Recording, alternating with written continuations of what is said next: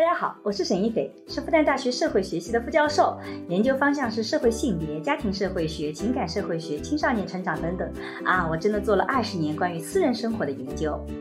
你好，我叫商建刚，我是一名法律从业者，我曾经是一名律师，现在是一名法官，我做法律工作二十年了，很高兴参加今天的节目。我们也是结婚二十年的夫妻。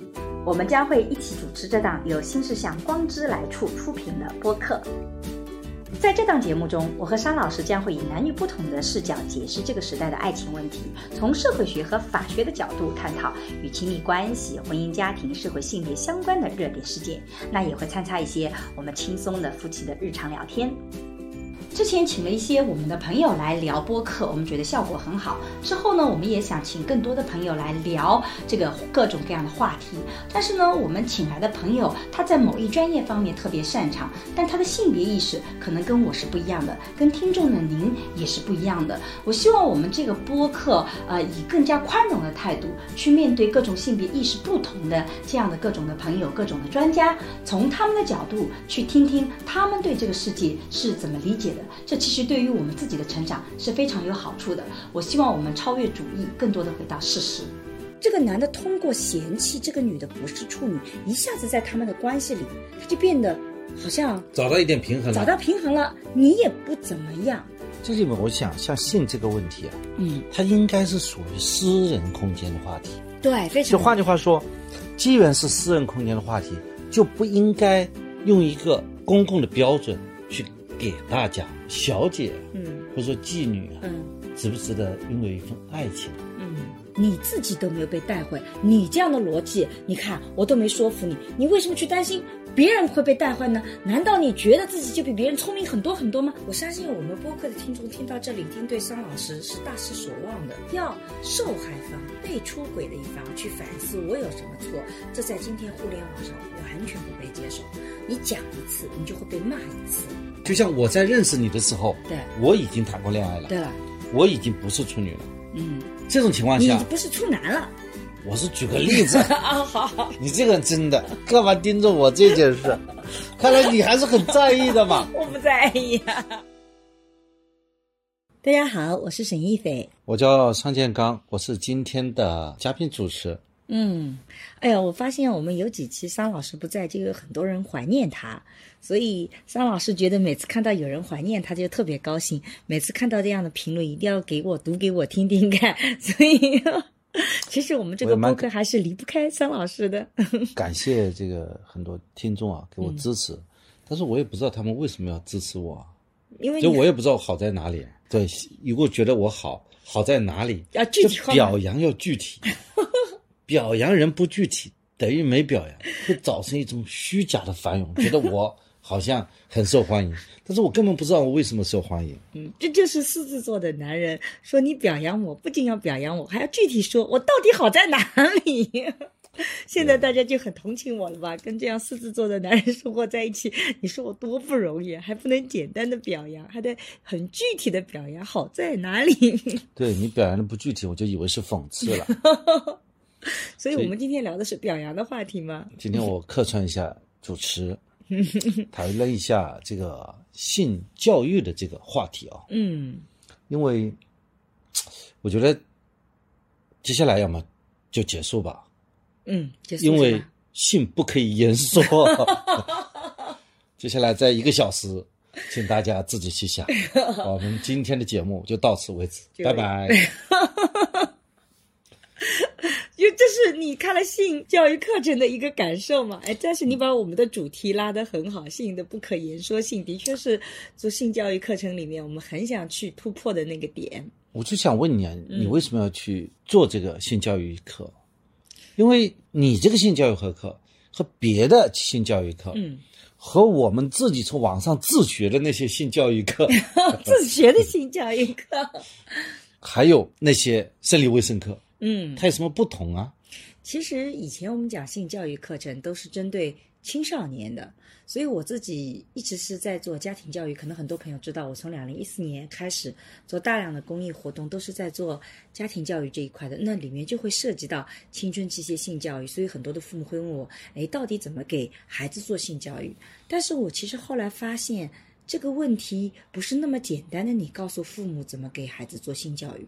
如果父母自己本身对性的很多的问题，他就自己是他自己是困惑的，他自己也是自学成才的，对他自己也是不知道怎么实践出真知的，而且他一谈这个话题，他立马就紧张的语无伦次。那你怎么能让他去做青少年的性教育呢？所以其实我很久以前就有这种想法，我觉得如果我们要做好青少年的性教育，可能我们首先要做的是成人的性教育，尤其是在亲密关系里的性教育。我们怎么在亲密关系里更好的处理到性？这是我早期第一点很想做一个成人的性教育的课程。所以你这个课程是严格来讲，就是亲密关系里面的。性教育对成年人的性教育对，所以这个不是给未成年人的性教育，它一定是你这个成年以后，甚至你已经在亲密关系里了。我觉得这个性教育课可能是比较有针对性的。当然，我们在这个课程里面也涉及到了在脱单里面的问题。为什么呢？因为我自己也一直遇到各种各样的人向我咨询脱单的问题。就有的人你会发现，他一出现，他浑身上下都散发着生人勿近的气息。就是你看到这个人，你你就会觉得他好像是会跟别人的身体距离是很远的，他也会有很多的困惑。为什么我我跟别的人，男性女性也好，就走不近？其实如果你去深挖很多的背后的可能性，其中一个很重要的可能性就是他的性观念其实是不太一样的，就是说他可能对自己的身体的边界、对性的认识。导致他就是说，他这些认识导致他在亲密关系中的表现，却是呈现出那种生人勿近也好，或跟他人有身体距离也好，或者就是没有吸引力也好，其实这些问题都是跟这个紧密有关的。所以虽然是针对亲密关系中的性的问题，但实际上对于那些想脱单的。这些朋友，我觉得也是应该是有一些帮助的。所以，我们其实当时在做的时候，我是觉得是这两部分的群体是我主要的。当然，我也在这里再插一句：为什么我把亲密关系中的人，这种成年人作为这门课程的主要的要去听这门课的，就是因为我自己还做了很多这种婚姻关系中对婚姻恋爱关系恋爱关系中的咨询，这个都叫亲密关系。对，就你你聊着聊着聊着，你聊到后面，你就会发现，其实它背后有很。多的性问题，甚至我遇到的百分之七十的这种个案，你聊着聊着背后都会有性的问题。有的时候是因为首先有性的问题，然后再导致了亲密关系的问题。比如说我我床上不爽，所以呢我就第二天就挑你的刺儿，我就觉得你怎么这么不爱干净？你为什么把东西到处乱扔？指桑骂槐。对，但其实我不是有意的，是我的潜意识做的，就我自己也不知道我不爽在哪里。那我就看你不顺眼。经常我们说看这个人，就说你不幸福，不是不幸福，有的时候你也会觉得幸福。看到孩子，你啊，我知道你又有了谐音梗，这里一个梗，你没听出来吗？嗯，就说那我就觉得其实很多的问题可能首先是这样导致的，那还有一些问题是亲密关系本身有问题了，然后我们很容易把性作为一种惩罚手段。我今天跟你有什么不爽，或者我跟你吵架，或者我跟你有点小矛盾，那我最近这个阶阶段就一直拒绝。然后呢，它就加剧了亲密关系的这种问题，它并没有起到惩罚的作用或者奖赏的作用，因为性其实不是起这个作用的。所以我在做很多亲密关系的个案里面，我觉得其实很多的问题隐藏在背后，没有被挑明。所以这就是为什么就是夫妻关系不和谐背后有很大的一个因素来自于性的不和谐。嗯。是这样说吧，是可以比较严肃的说这个问题啊。对，有的时候当然了，也有很多，也有来自于观念，来自于价值观，来自于家庭，还有金钱，来自于物质，对对吧？我就也可以来自于，比方说，我欣我不欣赏这个人，你欣赏这个人啊，也可能会导致这种啊主义之争啊，是的，是的，都有的。所以我就说，性的不和谐是其中一个原因，对，一个不可忽视的原因，对的，对的。但是一个可能往往是。不可忽视，但是难以言说的原因。对，所以我就觉得，嗯，好像很多时候兜兜转转，那为什么我们不能把这个问题挑明了讲？我们为什么不能够去把这个性是可以言说的？这样会减少很多的无谓的争斗。我所以呢，其实很早以前，这个我们就想尝试说，是不是能做性教育的课程？后来我们在呃一个平台上做了一门，就做了一个视频吧，讲小黄文的这个女性的第一次。他是怎么受小黄文的影响？呃摊面饼的事情。对，他很多人就紧张的非常紧张，然后他越紧张，他第一次就越难成功，他就越疼痛，然后他的感受就越不好，就变成一个恶性循环。当时我们就承诺说，如果点赞过十万的话，我们就做一门课程。那也是个玩笑，我觉得不是玩笑。当时是说，那我觉得这个承诺也不是法律上的一种要约和承诺。对对对，但是当时是觉得不太可能达到十万。就觉得可能我的这个听我的课程里面，很多人可能没有那么强烈的想要解决这个问题的这种念头。可是实际上，这个点赞是到了十五万。那我也看过这个这一段了，就是说摊面饼，你就记住了摊面饼，我觉得蛮形象。嗯，对，所以说你这个不是给卫生人讲的，不是我们在初中学的那个生理卫生课，对，呃，也不是。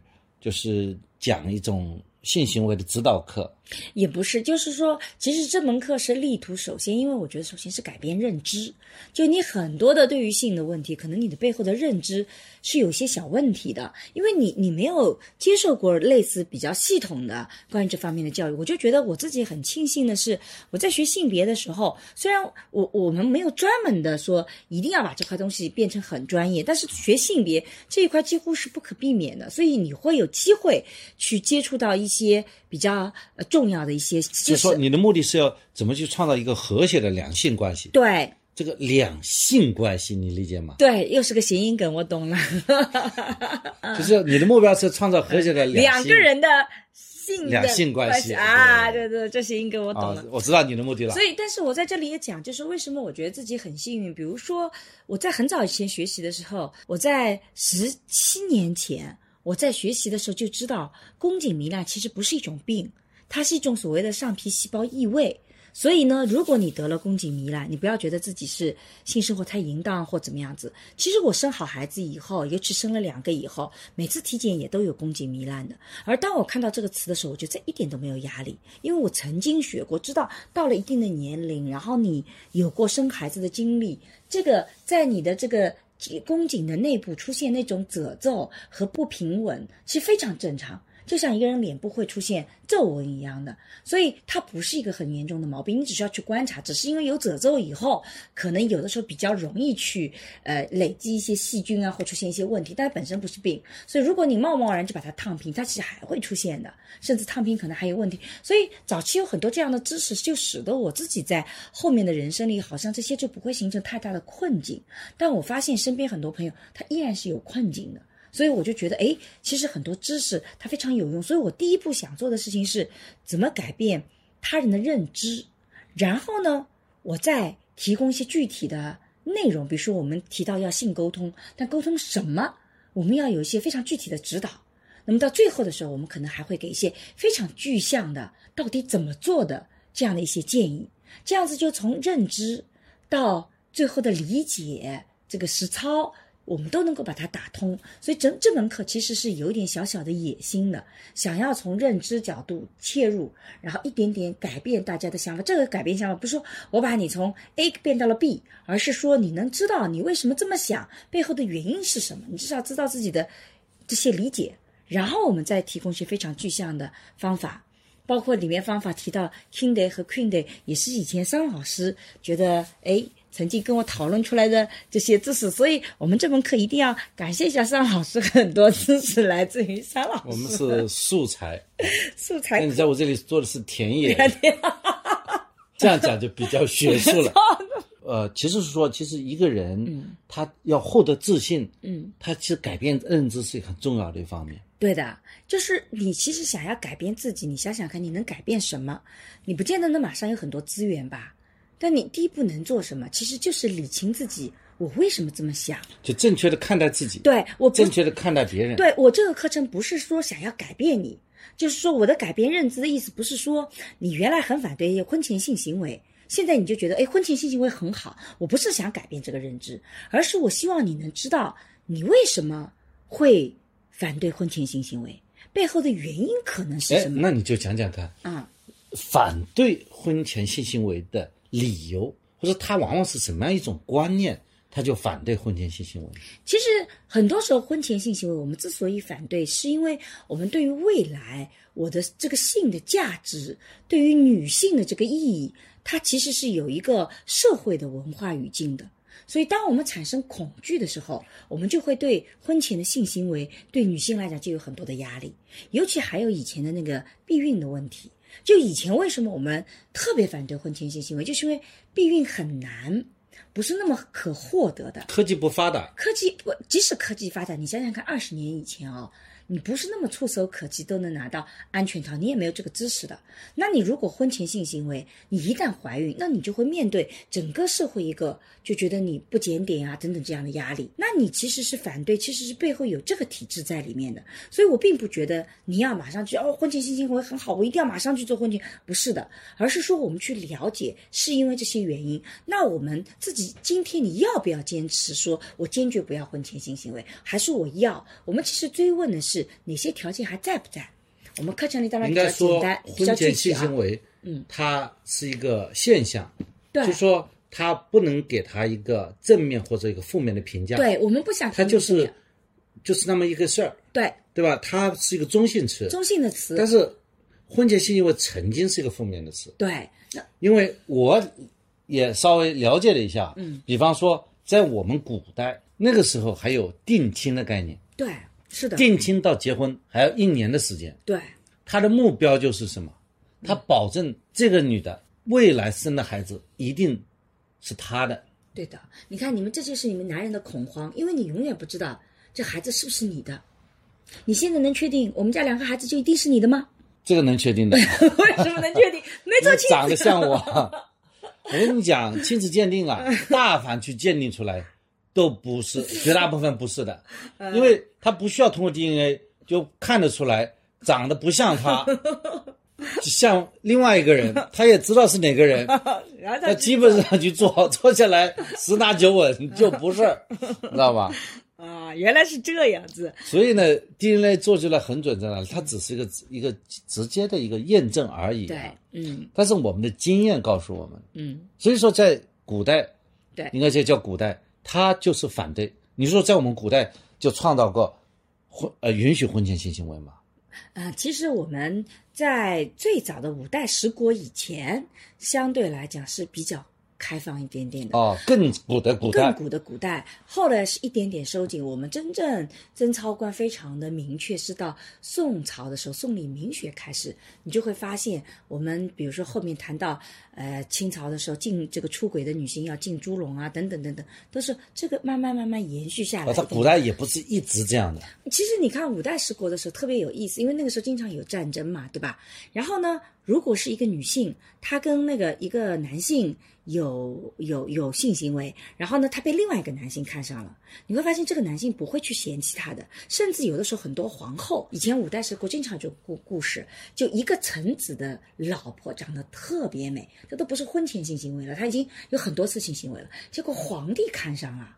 皇帝就觉得哇，这个太漂亮了，霸占臣子的妻子，霸占了臣子的妻子。然后呢，这个臣子呢很受很受伤，后来又联合了外面的力量，又把这个这个皇帝给搞倒了。但搞倒了以后呢，新的皇帝上来以后，发现果然很漂亮，然后他又把她变成皇后。就这种故事还真的有很多。这种历史，这不是杜撰的，所以你从这些故事上来讲，可能那个时候对性的贞洁没有那么的重，但是我们对婚前性行为还是一直是比较持反对意见的。这就是你刚刚讲到的，就婚前性行为的时候涉及到生育的问题，这个倒是很长一段时间，我现在没有看到太多的那么确凿的历史，我们对这块东西是怎么想的？因为它性不可言说嘛。但是我们你想想看啊，嗯，就是你想想看。这个这个杨康的妈妈包惜若，嗯，被金国王子对完颜洪烈看上了，啊，他就想办法把杨铁心给弄死了，啊，霸占了西包惜若，而且视杨康为己出。对，这个就这种故事，你就大概能够知道，就其实我们不是说这个。这个这个完颜洪烈是好人啊，我觉得他就是个坏人，对吧？我我也不觉得这种行为有什么好或不好，只是你从这些阐述上，你可以看到，可能不同时代的贞洁观念在中国也是有个不同的变迁的。那个完颜洪烈说，嗯，他是其他的那些王子，他是六王子嘛，都有很多妃子，嗯，他只有鲍虚弱一个人，对，他还挺忠贞的，对，而且呢，他对杨康就像对自己的孩子一样，嗯，而且他这个杨康，嗯，对他爷爷也是非常喜欢的，将来要做金国的皇帝了，对对对，他是这样一种角色，是的。所以我自己这里再回到说，其实你看，我们去理解自己为什么有这些观念，这个其实比先决定要不要改变要重要多了。很多人到我这边，所以我觉得就是说，我们也不能说古代就是这样。对，古代它也分成不同的时期，时期啊，对吧？所以每一个就是你今天的理念，可能都跟你今天的文化困境在一起。就像有一个更有争议的一个话题，就是关于处女和非处女的问题。到底我在结婚以前要不要保持处女？是不是要把第一次留给这个我的丈夫？其实在我看来，这个答案是没有标准答案，也是一个中性词，也是个中性词。你可以选择，我就是要留到婚后的。我也可以选择说，啊，我在结婚之前一定要知道对方。到底是床上怎么样的？万一不行，我得换人，对吧？你是不同的选择，但我要做的性教育的课程的目的是让你知道你这些决策背后的依据是什么，这些依据在今天是不是靠谱？哎，关于这个问题，我们上一期播客谈了，对，就说你要充分的同意，对，在完全同意的情况下，你在完全同意的情况，也可以把这个同意放在婚后，对，也可以放在婚前，对，只不过你自己。你要选择，对，你自己要承担后果，对，而不应该把这个性成为一种交换，对。如果说你觉得性就是交换，就是表示我非常爱你，那很可能最后你就就没有把这个逻辑搞明白，对的。就是说你要就要去理解这个性背后的那个结构逻辑结构。我特别担心的是，很多人他常常其实用了过去的很多的理念来。处理今天的问题，来指导自己今天的生活。他有的时候就处在一种困境中。就比如说，嗯，我之前遇到的一个个案，他自己完全不觉得处女有多重要，他不觉得的。嗯，他觉得结婚的时候之前就应该有。这样性关系，但是呢，她之前第一个、第二个男朋友都分手以后，她到第三个，觉得哇，这次真的遇到了很合适的，想要走进婚姻。可是这个时候呢，就这个男性就会嫌弃她说：“你不是处女，对吧？你就我不是你的第一任男友。”对，然后我就觉得你可能就不太好。嗯，那他就会在这个处境就不断的问问自己：真的处女是有问题的吗？甚至他来找我咨询的时候，他就觉得好像。我我好像真的就是对不起这个男的，我为什么当时不能把他留下来？那这个时候我就会去追问他，你你就他后来跟这位男友，他喜欢的男友又分手了？没有分手，我其实在追问他，我我我自己就会觉得你要去理的时候，你就要理清楚，说那我自己真的这么认为吗？他他说我不是这么认为，只是我的男朋友这么认为，那我就要问男朋友这么认为他的原因是什么？你得知道。否则你到最后就觉得真的对不起他。后来我们分析了他，因为用了一个多小时来分析他说所有的故事。我说有没有这种可能性？因为他各方面的条件都比她的男朋友更好一点点。也就是说，这个男性其实对面对这个女孩子是有是有自卑感的。最后他突然发现你是有过性行为的。这个男的通过嫌弃这个女的不是处女，一下子在他们的关系里他就变得好像找到一点平衡了。找到平衡了，你也不怎么样。然后我这个时候就追问他：“你喜不喜欢这样子不太平等的关系？你结婚以后这样不平等的关系，他总想压你一头，是不是你喜欢的？其实这个背后的问题就跟你是不是处女会发现不是同一个问题。我听我听完这个故事，我倒觉得啊，嗯，就这个问题好像你很难去改变。对，你们需要就进行一个高效的沟通。嗯，就像无法改变我是个湖北人，对，无法改变我是从乡下来的人一样。对，是的，就像。对吧？就像我在认识你的时候，对，我已经谈过恋爱了，对了，我已经不是处女了。嗯，这种情况下，你不是处男了。我是举个例子 啊，好好，你这个人真的干嘛盯着我这件事？看来你还是很在意的嘛。我不在意啊。就是说，我当我认识你的时候，我们是两个新鲜的生命，对，我们每天都是生新的，对的。所以这种时候，你不能把我的过去来嫌弃我，对，评判我。如果你要接受我，就应该接受。我是从过去那里来的，对的，是这样吗？是这个的。然后，但是呢，她其实跟自己的男朋友是这么聊过的，但是这个男朋友就告诉你，就我没办法。我也理解你说的这些话，但我就这么想。但是后来他听了我的，但我觉得他这样，男的是对他爱的还不够。他，但是他回去以后，他觉得我讲的那条线是有可能，所以他后来给了我一个回馈。他真的回去跟这个男朋友去讨论这个问题，最后他就直接挑明了：你是不是觉得，如果你每次嫌弃我是不是处女的时候，或者你的优越优越性？其实这个男朋友后来是被问住的，所以他们其实把这个问题就放在台面上点破了，点破了。其实后来他们还是在一起的。只是这个男的其实慢慢意识到，你为什么要把这个？因为我们一直讲嘛，你一个物品觉得新东西好，可是你看一朵花，你其实并不会觉得闻它这朵花有别人闻过这朵花，这朵花就变得不美了、不香了。任何一个生命体，一条小狗，你被别人抚摸过，你不会觉得你再去摸它一次就好像有问题了。凡是生命体是没有所谓第一、第二次的问题的。它没有新的，因为每天都是不一样的。只有没有生命体的东西，这本书从来没被打开过，它才有一个所谓的第一次，或者是一个完整性的东西。那这个时候你会发现背后是不同的理念。当然，如果你坚定的觉得说，我就是觉得处女很好，因为我觉得那样子对我自己的心态是更好的。我我之所以我从小就觉得这个留到最后的那特别有仪式感，我也完全支持，或者不叫支持，就我完全。理解理解你就我也尊重你这种选择，就是每个人可以有自己的选择，但你一定要很清楚的知道你的选择是什么。所以其实我在做这门课程的时候，最重要做的事情是个知情权，就我要让你知道你背后选择可能的这些真实的原因是什么。因为绝大部分人其实，在做选择的时候，你不知道这个背后到底是什么的。这里面我想，像性这个问题啊，嗯，它应该是属于私人空间的话题。对，非常。就换句话说，既然是私人空间的话题，就不应该用一个公共的标准去给大家。对，就是说，因为它就是那么的私人化。对，就像每个人自己的观念一样。对，那你应该是给这个市民社会、给私人空间留下各种各样的标准。比方说，我就喜欢处女。嗯，比方说，我就喜欢经验丰富的。对，不管你喜欢怎么样，只要你不违反法律。你自圆其说就行，对吧？你自己喜欢什么，这应该属于你私人空间的话题。对的，对的。我不能要求你只能喜欢这个，不能喜欢那个，对，是吧？所以我从这个角度来看呢，嗯，正是因为性如此的神秘，嗯，如此的私人空间，嗯，就更应该让它百花齐放。百花齐放还有一个边界，就是性行为，包括在性私人行为，它不能损害他人的利益。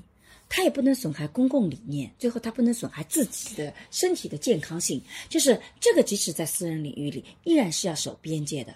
所以我也并不觉得说百花齐放到没有边界，而是我想思想上的百花齐放，而不是行为上的百花齐放。行为上是你要有，我想还不行吗？想可以，但是你我胡思乱想行不行？可以的，你天天想着说啊，跟哪个美女没有问题。但你做就不行。我说想想还是允许的嘛，想想是可以的，对吧？我现在刚才就在想的层面上，你已经又要去纠正我，对吧？所以呢，我们就觉得这就很大的受到一种空间上的。所以我们在课程里专门会讲到性幻想，想和做其实是两回事儿。甚至我们也跟大家分享很多研究的结论，就是你比如说我们两个结婚，其实如果你碰到一个很漂亮的姑娘，你心里一动，哇，这姑娘很漂亮。这是属于一个正常人本能的一种反应。我看到个帅哥，会觉得哇很帅，有性冲动，不见得有性冲动，而是说那我就有了怎么办？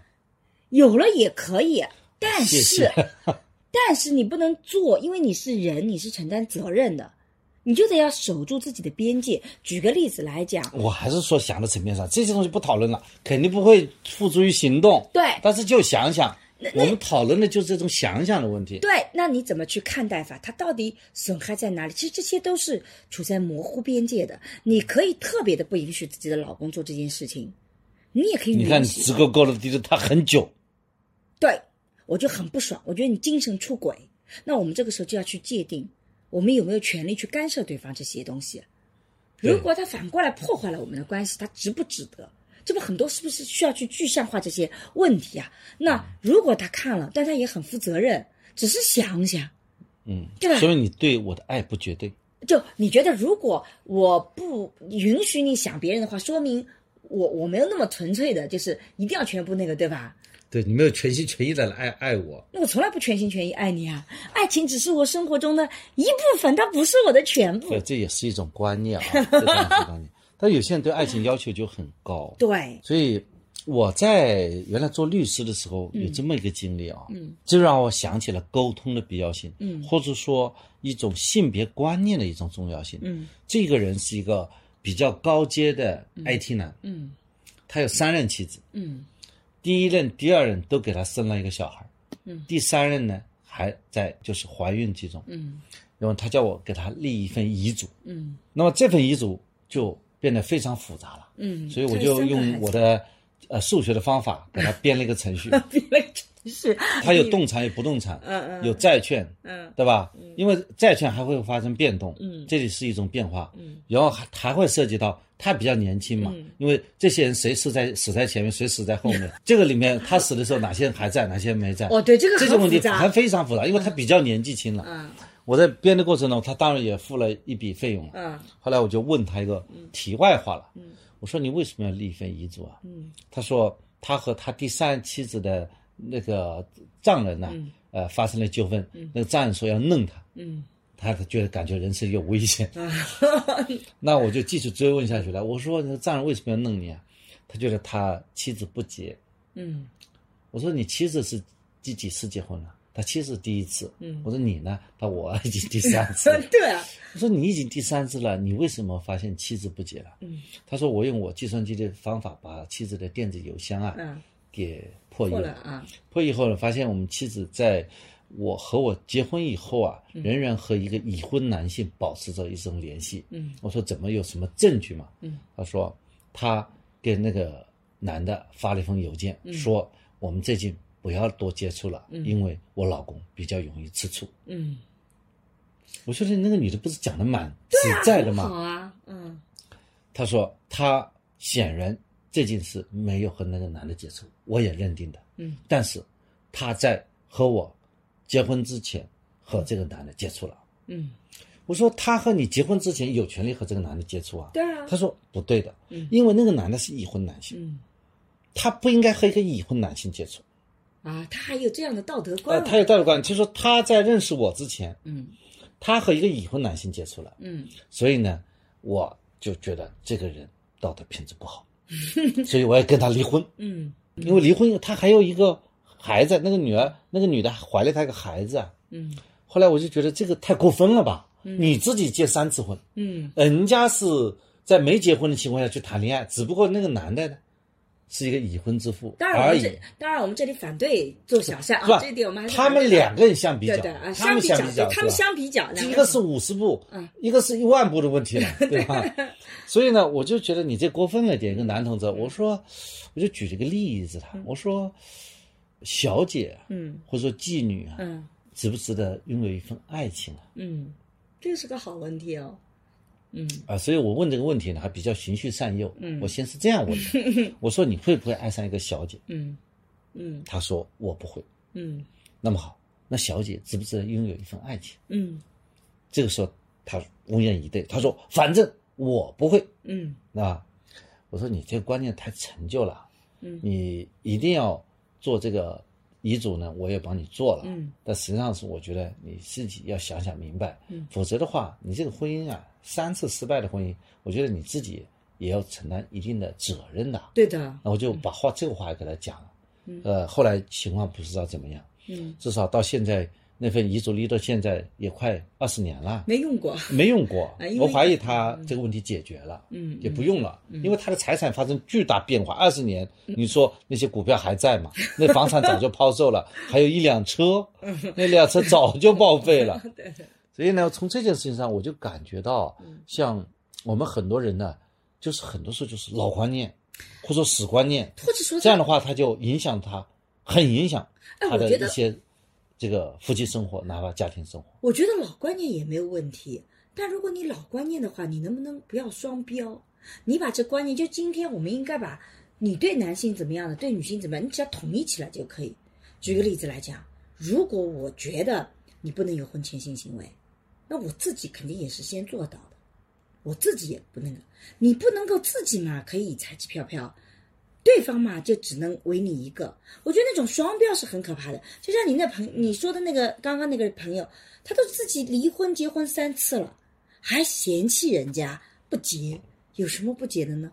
无非就是给自己找理由嘛，对吧？因为每一个人在解释自己的性的时候，都会用这种不同的理由体系那个，所以我就很希望帮大家去理一理。所以在这个课程里面，我们在设计的时候，我们第一讲讲的就是过去的性和今天的性，讲的就是你性其实连脚本都没有，你可能脑海里是各种碎片化的知识。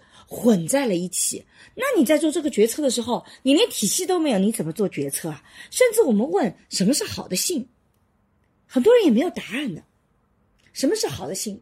好的性就是让你愉悦的。那如果有的时候我们没有那种做了些，但是我觉得很舒服，它就不是好的性了吗？有很多这样的追问，所以你会发现，包括做研究里面也发现，其实它并不完全以这个为标准的。然后。我们为什么今天这么难追求这个好性？其实也都是我们自己去讨论的话题。那我们也面对了处女情节的问题啊，性关系中的第一次的问题啊。那尤其是我自己在做这门课的时候，特别的这个关注这样的一个问题：怎么就是我怎么说不同意？我们上次的这个播客讲的是个性同意的问题，就是因为我在做性教育课程的时候，关于性的这种不同意，是我非常重要的一个觉得课程的部分。就不，其实就意味着不。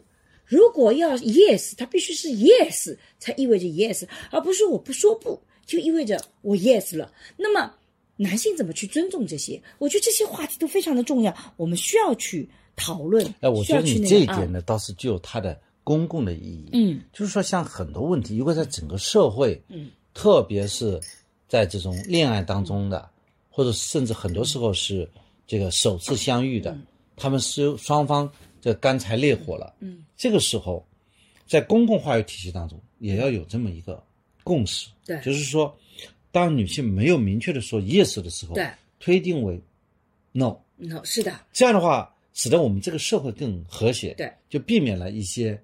那个公共事件的发生，对，就是说，哎，你半推半就的，嗯，啊，不是说一个女的，这个她妈妈就关照她嘛，嗯，就是如果一个男的摸你上司，嗯，你就说不要，嗯，如果摸你下司，你说停，嗯，结果呢，他回去了，嗯，因为他跟他妈妈说，嗯，我一直说不要停，你这个人突然间。哎呀，这个我觉得你会被网友喷的。这个车突然开的有点大，那个。这实际是男同学在开这类玩笑。对，男同学在开这玩笑。他觉得女的说不要就是要。对。对吧？对。就说如果睡在一张床上，嗯，你没有去做，嗯，那你连禽兽都不如。对。如果你做了，就是禽兽。对。对吧？没做就禽兽也不如。对，你看男性经常去开这些玩笑，或者把这种就这种玩笑，它也是变成一种文化，男性的一种这个性别的对性的认识的一种文化。对。而实际上是你通过做这门课，至少我听完以后，我就慢慢觉得，至少在很多问题上，原来可能是是是非非的东西，现在把它讲清楚了，理清楚背后的逻辑。是的，嗯。那但是呢，里面也会有一些比较争议的一些。呃，这个点我们当时做的时候也是非常犹豫不决的。比如说涉及到安全的性，就是你怎么能够科学的避孕和有效的避孕，对吧？因为我觉得这个是个特别需要学习的东西。那我就面对两种截然不同的情况：一种是大家就觉得没有百分之百的可以避孕的安全的方式，从概率上来讲，的确没有任何一种方法能够保证百分之百的避孕的，没有的。就像你今天出门。你没有办法保证自己百分之百不出车祸。人类如果追求绝对的安全，这是无法成型的。但是，你又如果说，哎，科学的避孕又会被别人批评为说，你是不是鼓励啊大家要去进行性行为？那万一有怀孕了怎么办？你是不是要承担这个后果啊？啊，万一这个有痛苦了，我们怎么办？就我们在做的时候，其实已经意识到了，说可能会有这种截然不同的两种的想法。因为我真的也遇到很多的人，他就自己曾经有过经历也好，或者他自己的理念也好，他一听到你说可以啊，婚前有性行为，只要做好避孕，他一下就疯了。他觉得你怎么能够让鼓励大家去做这些事情呢？其实我再三强调，我们不是鼓励，而是说，有的人是真的有这种选择，那你怎么做，对吧？但是这个时候你就会发现，很重要的一点就开始出现这种误区和争议了。这也是我们当时比较嗯，我觉得这个问题要一分为二，嗯，就是说，如果你没有想好，对，那你应该不应该发生婚前性行为，对，是吧？这是第一个层面上。你要发生这个性行为，你要充分想好它的后果。对，这个后果就包括有可能会避孕失败的这个后果。但是你不能说因为避孕不是百分百成功，所以就严格禁止婚前性行为，或者这个逻辑也是错误的。甚至我觉得，就是有人批评我的时候，我就说，其实我特别强调的是不要因噎废食，就你总会存在那么点风险。对，但是如果你。完全不去做任何的尝试，结了婚以后，万一你发现对，这从第二个层面上来讲不一样呢？第二个，就像你翟健讲的那个故事，上一期翟健讲的故事，嗯，就是说，如果你从政策上严格禁止婚前性行为，它也可能会产生一些副作用，而且这个副作用还挺大的。从我们最后的选择权在谁呢？对，在你本人。对的。所以说，这里没有引导和诱导，而是没有鼓励，对，就是把这两套逻辑都要讲出来。是的。如果说你实施婚前性行为，嗯，有可能导致怀孕，嗯，但是呢，这个有一定的概率，嗯，就说这种概率一定不是零，对，对吧？是的。但是呢，它也不是百分之一，对，它很可能是低于百分之一的一个概率。比如说避孕套，我们当时做的一个很多的研究，就是说它的这个失败率可能是两千六百分之一，对，就小于百分之一。对，那么这是这个行为，但是如果说你不去。这个有这种说类似于叫试婚嘛？对，这叫试婚吧？对。如果你不去试婚呢，也可能发现婚后呢，你们也会很大的问题。你想想看，甚至按照这个逻辑，就是说，有人批评我说，你作为一个教育专家，你怎么能够说去啊让鼓励大家？其实我完全没有鼓励的意思。我也没听说鼓励。我讲的概念，对比方说你现在买一个东西，对，都可以试用的。对的。这你现在买一个人回来，不是买个人，你要和一个人长长期的结合在一起。对，你不试一下，它最重要的功能你没有试过，那你怎么知道你们俩？这也是一个问题，知道吧？所以说你要换一个角度来看待这个问题。对，但是如果按照说啊，因为可能我担心怀孕，所以呢没有百分之百的安全的性行为，所以就坚决不能够有所谓婚前性行为的话，我们追问婚后性性生活可以吗？假设我婚后你的每一场性行为都是为了生育吗？如果你已经生好孩子了，所以做这门性教育的课程有一个最大的困惑就是，怎么能够比较安全的出来？其实对我来讲，这门课我们其实做了足足七个多月，做的最难的一件事情就是怎么把握尺度，因为我们做的时候就意识到了会有截然不同的两种类型的人，有的人会觉得我们讲的太。不实操了，对不对？有的人会觉得，哇，你讲到这个程度，你怎么能这么讲呢？你作为沈教授，怎么能这么讲呢？就两种不同的人，这个就觉得特别的难处理。所以，其实，在做的时候，这一块是我们花的最多的一个一个一个一个时间。所以我们不建议大家去公共讨论，因为所有的这个性其实也，首先是不可言说。对，现在终于把它说出来了，但是不建议多讨论。你认可？你就认可这里面的逻辑，你不认可，说这是你的那套逻辑，我不接受，但是我明白你是什么逻辑就可以了。对，然后老有人担心说你这个课程会不会带回别人，我就经常想，你自己都没有被带回，你这样的逻辑，你看我都没说服你，你为什么去担心？别人会被带坏呢？难道你觉得自己就比别人聪明很多很多吗？我真的很想对，就像就你老担心别人会，其实不会的，因为一万个人有一万个哈姆莱特。对啊，莎士比亚写了这个书，也没有说写个呃杀人的故事，也没有说所有人都去杀人，他不会呀，每个人都会做自己的判断呀。你是理性的，别人也是的。对吧？我自己是相信，就是如果没有带坏你，如果丰富了你的知识，那你也相信他也丰富了别人的知识，对，也不会带坏别人。对。那么这样的话，就实际上是给你呢有一个把这个讲道理有一个空间出来。对，但这一点呢，我也要讲哦，就是我们今天这个课程出来以后，大家可能这两天购买还有一个九十九元的优惠价。之后这个价格可能就要恢复到原价。其实很坦率的讲，这个优惠价都是我这个很努力的跟合作方，因为我们这次有几个合作方去争取出来的，就是因为一开始的时候就我们合作方都很担心，如果你特别便宜，谁都买过来听一听，又是来挑刺儿的话，那这个就很难受。所以不如就让真正有这个需求的人来听这个课程。所以呢，我们要提醒，就说你要买，你要慎重考虑。对你，你觉得你需要你才买。对，建议大家，如果你要买呢，慎重购买。真的决定要买呢，就这两天赶快买，因为后面一旦恢复原价了，我也很难去。那你恢复原价，或者说相对比较高的这样一个价格的原因，也是想劝退一部分，就是人。对。其实我觉得这个课程就是想给那些已经在这方面产生很大的困惑的人，而不是所有人人人都能听到，人人都在自己哎没有任何困惑的时候，我就需要这我就来跟你讨论一下你的主意对不对？对，没必要。对不起，我没有必要跟你讨论。对，就是我就很可能有些人他自己碰到了困惑，对我这门课呢。你要去给他有一些参考。对，我觉得这门课，因为从我们前面这一周的销售来看，我觉得口碑是非常好的，大部分人都觉得我们这个课特别的好，而且有人告诉我，每天听一课特别的治愈。所以我自己到目前为止觉得好像没有任何负面的，觉得不好的东西比较少，有一两个。到目前为止总共碰到两个人吧，那那我觉得这个概比例是非常非常低的，千分之。一嘛，对吧？就我觉得，我不知道现在所以要在这个播客里面做一个警示，慎重购买。对，虽然这个我们今天的播客其实是首先是来宣布我们性教育的课程的出来，呃，我们也觉得这门课花了七个多月的时间，而且我自己是相信。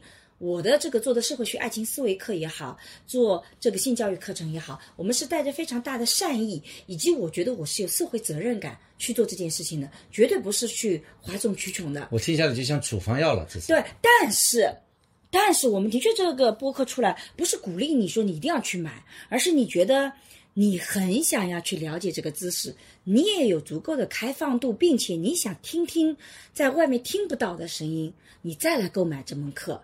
如果你脑海里已经有自己成体系的东西，你觉得自己就我很正确，那你不需要来买这个课。你又没有困惑，你何必来买呢？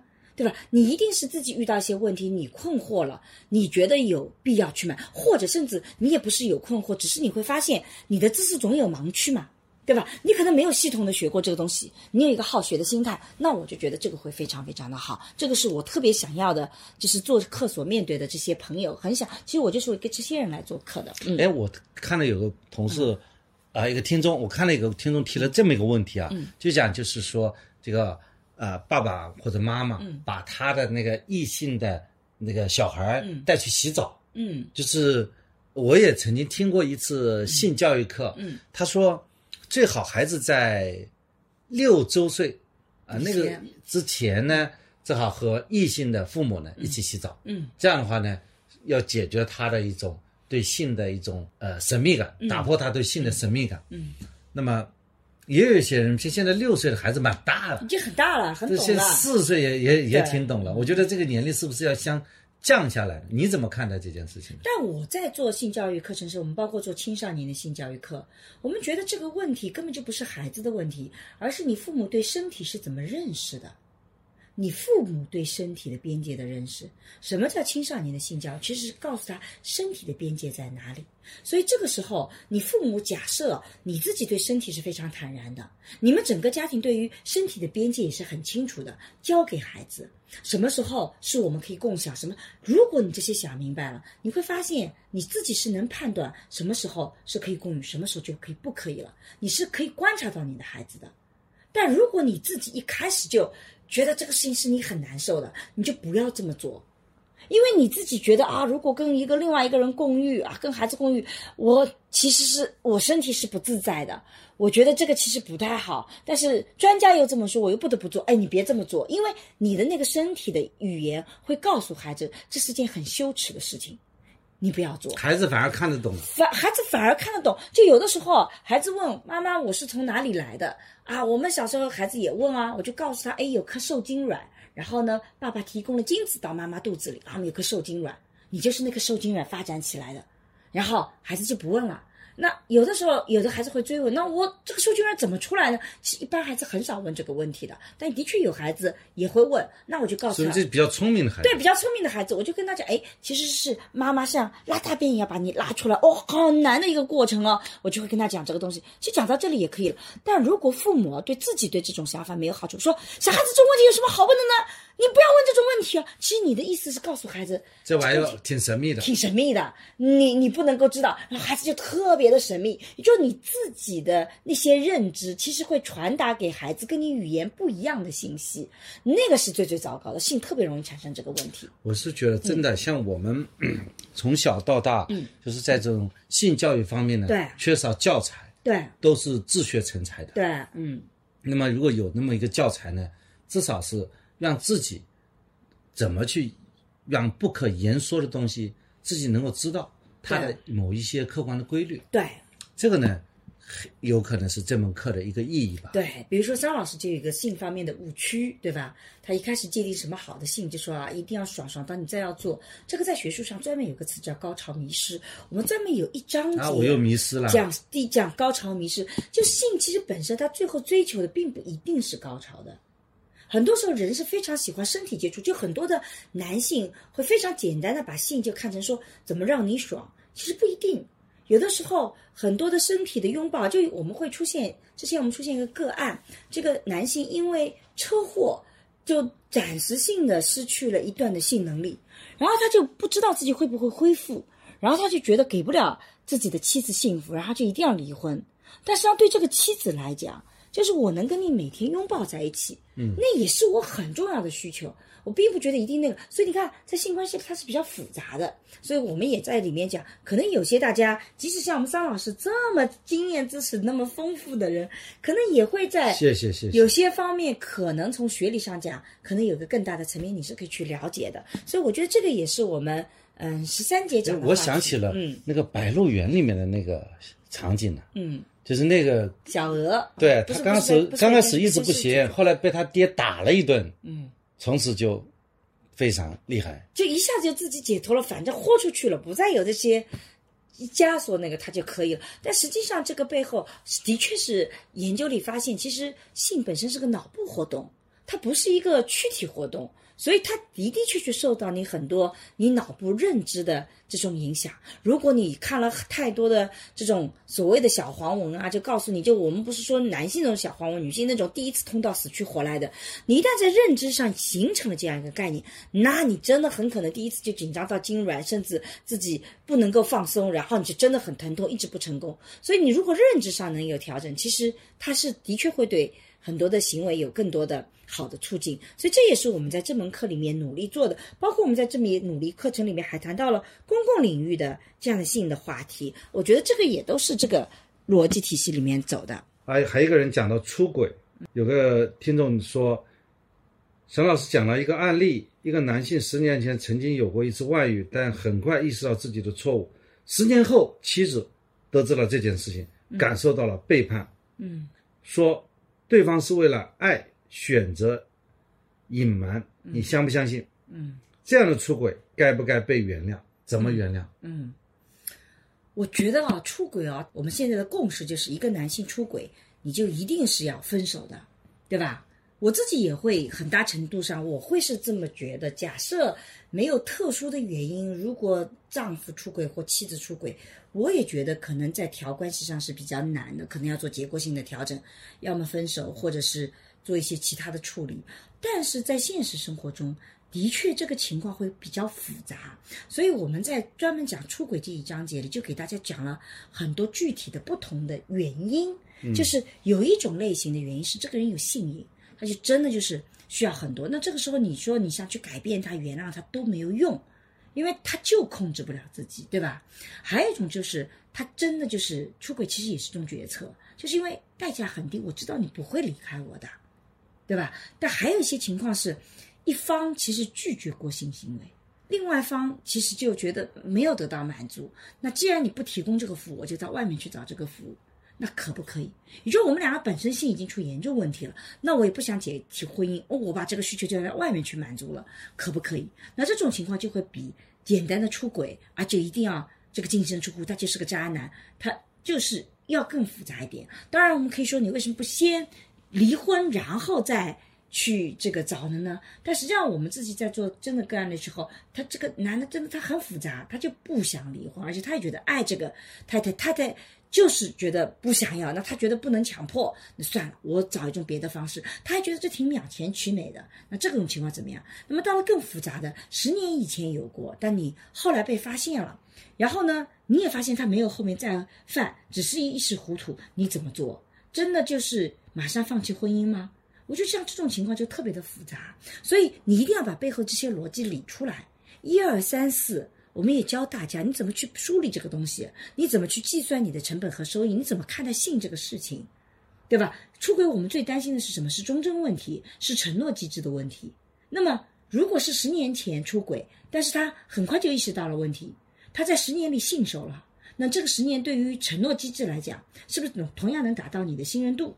啊，那这些问题我就觉得追问的时候，你就会发现答案慢慢就浮现了。每个人都会有不同的答案，但是我相信。答案，你这个经过考虑的答案，往往是更加清晰、更具有生活的意义的，因为它可能会让你生活变得更好，而不是突然间让你生活陷入到一种困境中去。为什么？因为生活它是非常的复杂，对，它是很综合的。嗯，如果说这个性的忠贞，嗯啊，还有什么感情出轨等等，嗯，它是能够一下子就能够决定我这个婚姻关系要不要程序，要不要维持的话，对。那这种婚姻也是太脆弱了，所以我觉得这个问题他没有进入其中，对，所以他提了一个看似比较纯粹的问题，嗯，他没看没有了解到，他婚姻他不是两个人的结合，或者说他不仅仅是两个人结合，对，涉及到他是两个家庭的结合，对，而且他会创造出新的人类了，对，那他有子女了，对，所以在这个时候，他如果说我们有可以因为有一次出轨。那婚姻关系就解除，那么也很可能说你去打骂我的父母，也会婚姻关系解除。就是说我们在排序的时候，是不是说把这件事情在整个婚姻维持理论当中，它是一个处在一个最高的要素，最高的境界。嗯，那么他对这个社会的道德的，至少他对这位提问者，他对整个家婚姻的道德的标准是。要求是相当高的，嗯，你怎么讲都不为过啊，嗯，就是说，就像你这个 run around 一样的，嗯，偷了一个面包，嗯，就判你十九年，你偷面包总归是对的，嗯，对吧？我们上一次讲这个和翟大在聊的时候，也谈了一个问题，叫罪责刑相一致的原则，对，就是一个人他出轨是鬼，那你是不是就应该说要把他扫地出门？那按照现在互联网的说法，就一定是把你扫地出门的。互联网现在对于爱情的纯粹性和婚姻的纯粹性要求非常非常高，每个人都是道德大神。就是每个人都觉得哇，这样的渣男你还要他，你自己不很贱吗？所以你看，我们现在互联网是劝分不劝和的，但是如果你放在现实生活中，它是有非常具体的问题，它还很多代价的。就是就像你刚刚讲到了，我们可能有其他美好的回忆，然后也有一些特殊的原因。那具体怎么解决？其实每个人是可以有自己的解决方式的，而不是只有一套的道德体系。当然，这个男的是错的。就比如说，这个十年前出轨，他也是错的。我们没错，我没说他不错，对，没有说原谅，就是说一个人，而是他做错了一件事情，是的，我们他就接受什么样的一个惩罚？对，就是不是就已经是罪大恶极了？一定是怎么怎么样？在家庭生活里，它的复杂性其实也是它的魅力所在。哎，我就想起了有一个曾经来我这里咨询离婚的一个女的，还记得吗？她本人是一个医院的医生，嗯。还是副主任医生，她的老公呢是个保安，然后她老公呢爱上了清洁工，还记得这个好多年前有那么一个咨询，然后呢这个女的就过来要求分割财产，嗯。因为她家里东西都是买给她的，然后她就拿出她老公整理出来的一个财产清单，嗯。说电视机、五斗柜，嗯。然后。电冰箱，嗯，怎么分？她老公都非常清楚，嗯，对吧？嗯，她呢就觉得这个不可原谅，她的老公怎么会出轨了？嗯，所以她老公是过错方。嗯，我听完这个故事以后，我就把这个主任医生狠狠的骂了一顿。我说你是过错方。啊？为什么？你应该等待你老公回来，为因为你在家庭当中啊，你是没有给你老公就是一种存在的空间了。嗯，你根本就不尊重他。你想想，你老公多憋屈啊！家里的每一件东西，他都能够用写在一张纸头上。嗯，所以在你你你不会做这样的事情。嗯，对吧？所以那个老公在那个清洁工面前，他找到那种男人的那种一点面子。嗯，在你这里是找不到面子的。所以说，他虽然和你好，嗯，但是呢，他要去出轨。嗯，所以呢。如果你要接受这个出轨的老公，你能原谅他吗？我就问他，他说他如果回来跟那个女的分手，嗯，那么我愿意原谅他，嗯，把这个问题解决好了以后，我就给他出了一招，嗯，所以这个案件呢最后没有形成诉讼，嗯，怎么方法？我说你别去理他，你就让在外面住一段时间吧，因为他和那个清洁工肯定是没有个好的生活嘛，对，他和你住在大房子里面，对吧？有比较好的生活，他和人家住在哪里？嗯。他住在那些租的房子里面，他肯定会回来的嘛。但前提是你要原谅他这次出轨。对，你原谅他这次出轨，说不定他发现自己错了，他比较内疚了，他反而是拿更好的态度，那，将功赎过，嗯，对不对？来做这样的话，你们未来的夫妻生活也是好的。我相信我们播客的听众听到这里，一定对桑老师是大失所望的。就是你这种观点，在今天的互联网时代会被喷死的。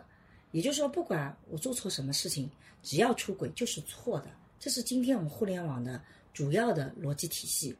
也就是说，你不能够说，因为我没有给你存在感，所以你出轨就是对的。我没有说出轨不是错的，我也认为出轨一定是错的。对，就像无论如何你不能打人一样。但是。无论如何，你不能出轨一样，对，对但是你如果说，哎，要受害方、被出轨的一方去反思我有什么错，这在今天互联网上完全不被接受。你讲一次，你就会被骂一次，你会被骂。那我再被骂一次。呃，你会再被骂一次。但我就觉得你讲的这个故事，我觉得是讲的特别好的，就是生活中其实有那样的复杂性，就是一个人他为什么会离开自己的原配的妻子或丈夫。他要到外面去，他其实背后是有理由的。这个理由当然我们会不认可，这不是因为啊，不能说是有理由的，是有原因的。是原因的，就是对，说错了，是背后是有原因的。我们其实当然会觉得这个出轨是错的，可是去了解那个原因，对于解决他们未来的问题，其实很有好处的。否则的话，这样的女性，她就算是跟这个男的离婚了，看上去好像哎我们很正义，可是她再找一个另外的一个人，那个人也会受不了，她没有办法找到幸福。我自己这几年来在呃呃互联网上特别想做的事情是。告诉大家怎么是个幸福的逻辑，而不是完全以所谓的我们的道德大棒去打人家。那你在讲这个故事的时候，我自己是特别能理解。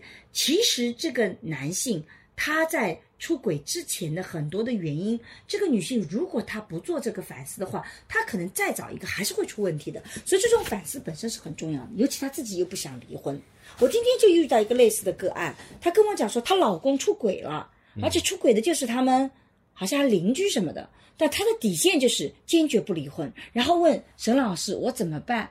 然后她就讲了前面讲了她老公有多么的渣，各种各样的渣啊，从一开始就很渣。然后呢，她回到家里呢就很，她也会跟他吵，经常吵，所以她老公也说她不够温柔。大家觉觉得我为什么不够温柔？不就是因为你太渣了吗？所以呢，这个男的后来就就就就就觉得经常不回家。那么后来就，他就发现这个男的好像外面就有小三了，他现在是发现这个男的有小三了，那么男的就跟他谈离婚，那他现在的处境就是我坚决不离婚，我的目标是要让你重新回到家庭里来，然后我就问他，如果是个正常理性的人，他回到你身边来，如果正常理性的人。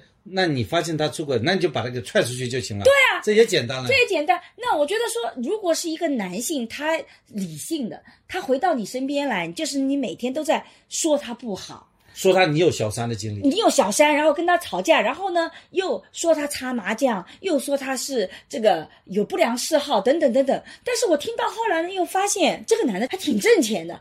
就这个钱其实还是男的来挣的，但我一开始听的时候以为遇到了一个赌徒，我就说你干嘛跟一个赌徒在一起呢？天天擦麻将，就这种情况。所以你会发现，每个人在叙述故事的时候，他的逻辑经常是很混乱的。所以我其实是觉得，我不是说你出轨要原谅或不原谅，也不是说你出轨肯定是不能原谅的，肯定是不能原谅。但你要做决策的时候，你需要去梳理我自己背后的逻辑体系是什么，以及为什么我们会出现现在这种情况。假设没有这样的反思，你就没有办法把你的经营亲密关系的能力往前提升一步。就算你换一个人，很可能这种情况还会再出现。我是觉得，嗯，我原来在做律师的时候，我就会有这样的一个原则，嗯，包括我在和我团队在做事情的时候，嗯，我都给他提这样一个建议：那些年轻人，我说人要学会止损，嗯，就当损失已经发生的时候，我怎么样去减少损失？嗯，这在我们的民法典当中啊，嗯，也有类似这样精神，就是说一个人他受到损害的时候，嗯，他自己也有一种义务，是让他的损害啊。降到最低的，对。这个法律对他的要求不是特别的严苛，嗯，是一种合理性的 reasonable，嗯，就一个合理的人，在合理的范畴内，当他受到侵权、受到违约的状态的时候，他怎么样去尽量的去减少损失？对，及时止损，尽他合理的努力，嗯，如果说发现了对方的腹中，这种情况下，他用什么样的方法，嗯，更加的保护他自己的最大的利益？这种利益包括财产的利益、家庭的利益以及感情上的利益。我觉得这不是说你该怎么去做的问题。对，我就觉得你怎么去保护你成为最大的利益。对我非常同意你这个观点，就是你看我们是非常现实的去处理这些问题。假设你在互联网上，我只是做一个像讨论一样的，那我一定是啊，肯定要坚定的站说出轨一定是不好的，这种人你就不要了。但你一旦回到现实生活中，我真的是遇到太多的个案，这个。男性、女性都有啊，跟我不断的去细述他的配偶是有多么的糟糕啊，这也不好，那也不好，反正都是缺点。然后说出轨了，哇，这个怎么扎法？但是他最后的诉求是不离婚。我经常就惊呆了，听了半天，我说这个人这么的糟糕，你最后问我的问题是怎么不离婚？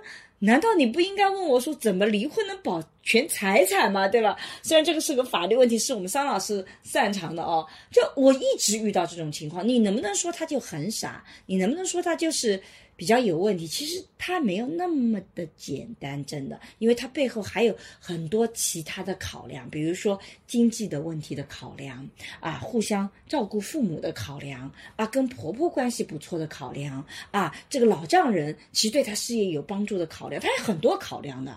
它没那么简单，所以我希望在做课程的时候，我们就有一个相对比较大的空间，尤其是做收费课程，有一个比较大的空间，我们能比较真实的去谈论这些问题。我觉得这才有助于问题的解决，并且往能往前走一步。我是自己付钱买的，我觉得，因为这个问题呢，就不是嬉笑怒骂，其实还是要很严肃的去看待它。嗯，所以呢，我还是想认真的去看一看啊，这个信息量还是蛮大的。嗯嗯，那你觉得？在这个课程当中，还有哪些亮点没有聊到呢？啊，我觉得其实我们这门课程其实基本上是一个比较系统性的去聊性的话题，从性的不可言说性、性背后的逻辑体系去介入，到最后一步一步具象到具体的问题。所以我觉得某种意义上讲，还是一个。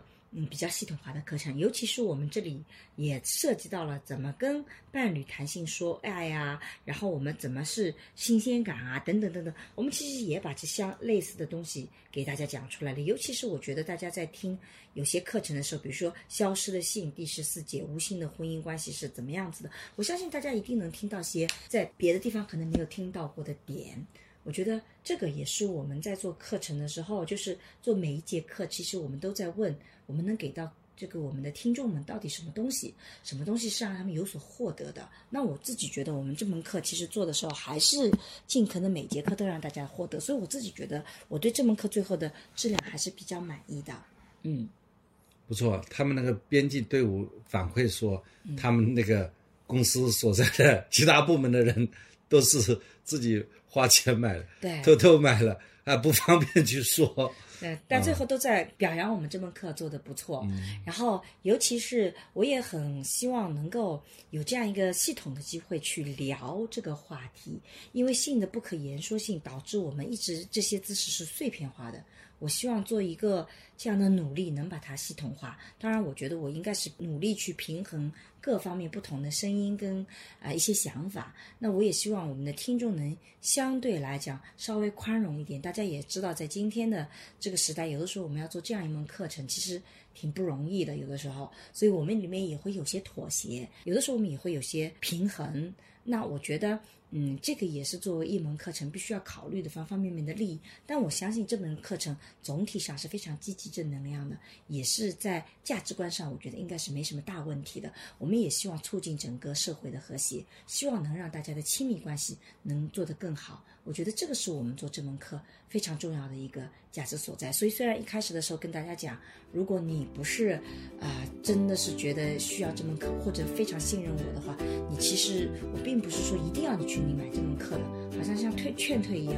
但是我自己还是觉得，如果你真的愿意去听这个课，我相信你是有所收获的。